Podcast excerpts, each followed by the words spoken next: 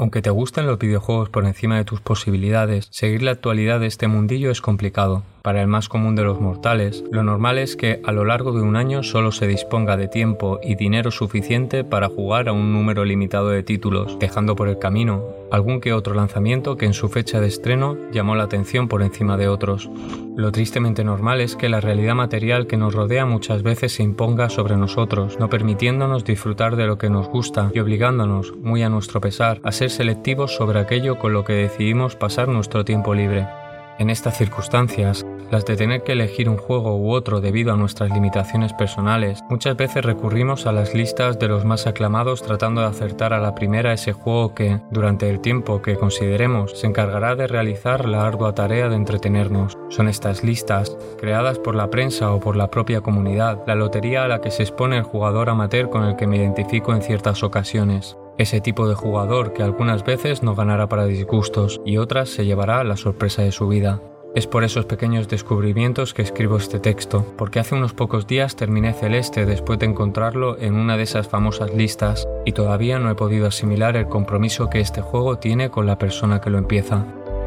Celeste es un juego plataformas 2D que presenta una premisa extremadamente sencilla. En él encarnamos a una niña con el terco empeño de subir a lo más alto de una montaña, ni más ni menos. Si quisiera ponerme profundo, os podría decir que el camino de la protagonista a la cumbre de dicha montaña es una metáfora del camino psicológico y emocional que atraviesa aquella persona que sufre depresión, que el mensaje del juego nos empuja a pensar que no podemos hacerlo todo solos en esta vida, o que, al final, la salida a estos problemas siempre se materializa de una forma que ni esperábamos. Te podría decir todo esto y no serviría de nada, porque lo verdaderamente atractivo de este juego es que la metáfora del camino hacia la cumbre también se experimenta a través de las manos de la persona que lo juega. Y esto, queridos y queridas, es algo que solo podéis experimentar con un mando en las manos. En este juego, como en otros muchos, solo podremos saltar de un lado a otro, agarrarnos a superficies verticales un tiempo limitado y realizar un rápido movimiento lateral comúnmente llamado dash que nos permitirá alcanzar aquellos salientes un poco más alejados. Sobre estas tres mecánicas orbita el gameplay de Celeste.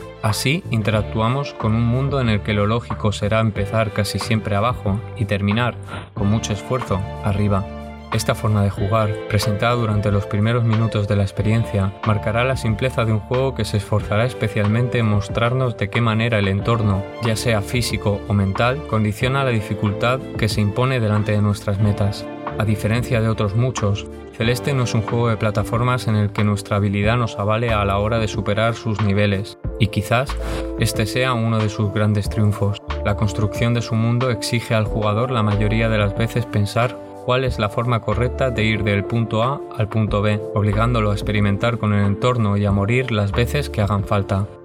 En Celeste no encontraremos ocasión para saltar a la torera de un lado a otro, porque en cada uno de sus niveles, planteado como un puzzle que resolver, se nos exige secuenciar una serie de movimientos que solo podremos realizar si hemos descubierto la forma correcta de movernos por el escenario. Celeste es un juego difícil por los temas que trata y por la senda que traza para el jugador, la fórmula que propone requiere un compromiso por parte del que se acerca a él pocas veces exigido en otros títulos que haya jugado, mientras que muchos juegos de la industria conciben la dificultad como un elemento meramente graduable o como barrera que da acceso al Olimpo de aquellos que son capaces de terminar una experiencia insufrible, Celeste justifica la dificultad a través de su propia metáfora, superar la depresión, del mismo modo que escalar una montaña, es una meta tremendamente difícil, pero también superable. A medida que vamos avanzando en su historia, se hace cada vez más palpable el hecho de que la forma con la que se nos obliga a jugar es perfectamente coherente con aquello que se narra, y aunque me gustaría ser un poco menos obtuso a la hora de ejemplificar esta coherencia de la que hablo, prefiero guardarme ciertos detalles que podrían arruinaros la experiencia de juego. Solo os diré que, a pesar de todo lo que nos exige, Celeste aprieta pero no ahoga y es perfectamente capaz de premiar el esfuerzo que depositamos en él cada vez que llegamos a ese saliente que, después de tantísimos intentos, se convierte en una piedra más en el camino. Celeste es un juego que conscientemente se preocupa de su propia dificultad y que al mismo tiempo trata al jugador con cierta ternura con el fin de alentarlo a continuar. Cuando lo crea oportuno, nos dirá literalmente, The more you die, the more you're learning. Keep going y nosotros así lo haremos, continuaremos nuestro camino a la cumbre. Hace unos pocos días, después de haber recurrido a una de tantas listas que enumeran los mejores juegos de la historia, terminé por descargar Celeste en mi Nintendo Switch para acabarlo en unas pocas horas con un puñado de lágrimas en los ojos. Tener una experiencia tan cercana y sobrecogedora gracias a un videojuego, en un contexto en el que lo normal es encontrar productos mucho menos profundos, fue una verdadera sorpresa. Al cerrar su último capítulo no pude hacer otra cosa que sentir que este es un título diseñado por y para aquellas personas que atraviesan o atravesaron una mala racha, una obra que se aleja concienzudamente del positivismo rancio del mindfulness y se atreve a decirnos a la cara que, del mismo modo que podemos subir la montaña con muchísimo esfuerzo, también podemos hacerlo con el apoyo de la gente que nos quiere. Eso es lo realmente importante. En un mundo en el que somos sujetos obligados a adoptar conductas autómatas,